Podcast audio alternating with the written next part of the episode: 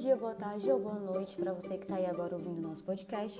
O meu nome é Dárcia e hoje eu estou aqui para falar para vocês como os serviços de urgência se organizam para atender em tempos de pandemia, em tempos de Covid, né, que é o que estamos vivenciando agora. Durante tudo isso, durante todo esse período, é, temos ouvido falar bastante sobre a falta de leitos nos hospitais, sobre a superlotação. Entretanto, isso tem se aplicado para as alas Covid, para as alas onde tem aqueles pacientes que estão internados com Covid, né? Que realmente é, é tem a superlotação devido à quantidade de, de casos que é gigantesca e que aumenta a cada dia. É, é, porém, a pandemia Covid-19 ela teve como consequência é, uma diminuição significativa das admissões no SU. Comparando os primeiros 15 dias após o início do estado de emergência com os 15 dias homólogos de 2019, objetiva-se uma diminuição na afluência ao SU de 50%. Essa diminuição distribuiu-se equitativamente em todas as classes de prioridade. É, ou seja, é, esses dados significam que, mesmo nos casos dos doentes mais graves, se registrou uma diminuição das admissões pela metade.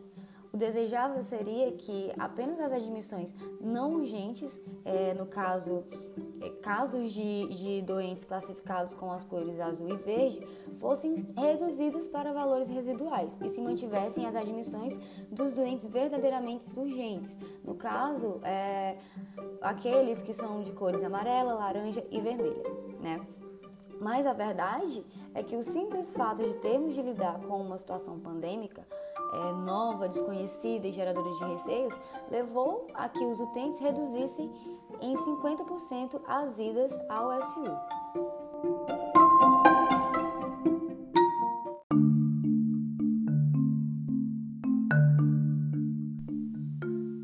Fizemos uma pesquisa para ver como foi a fase de adaptação no Hospital Regional Chagas Rodrigues, o Hospital de Periperi.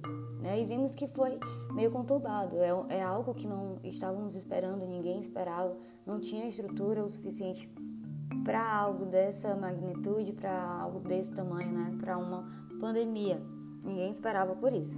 É, entretanto, os responsáveis se organizaram, é, foi feito todo, toda uma mudança, uma adaptação no hospital para separar os pacientes é, é, é, que não estão contaminados com Covid daqueles que estão com o vírus, né? É, no hospital, é, a clínica médica passou a ser a maternidade, a maternidade passou a ser a ala Covid, tudo isso porque, como já citado, teve que haver uma mudança para que pudesse é, ocorrer todos os, o, todo o tratamento de forma segura para todos os pacientes do hospital né, e profissionais também.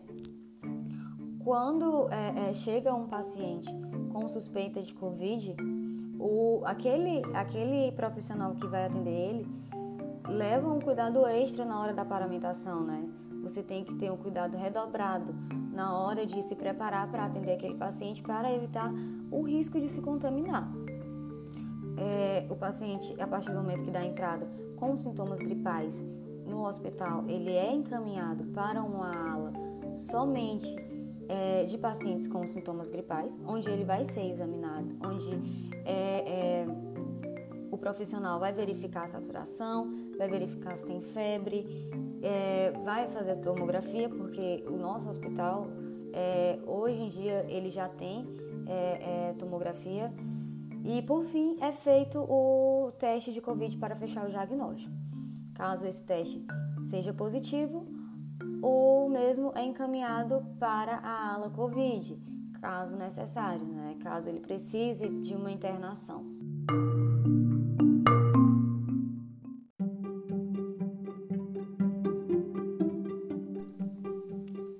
É isso, gente. Muito obrigada pela atenção de todos, tá?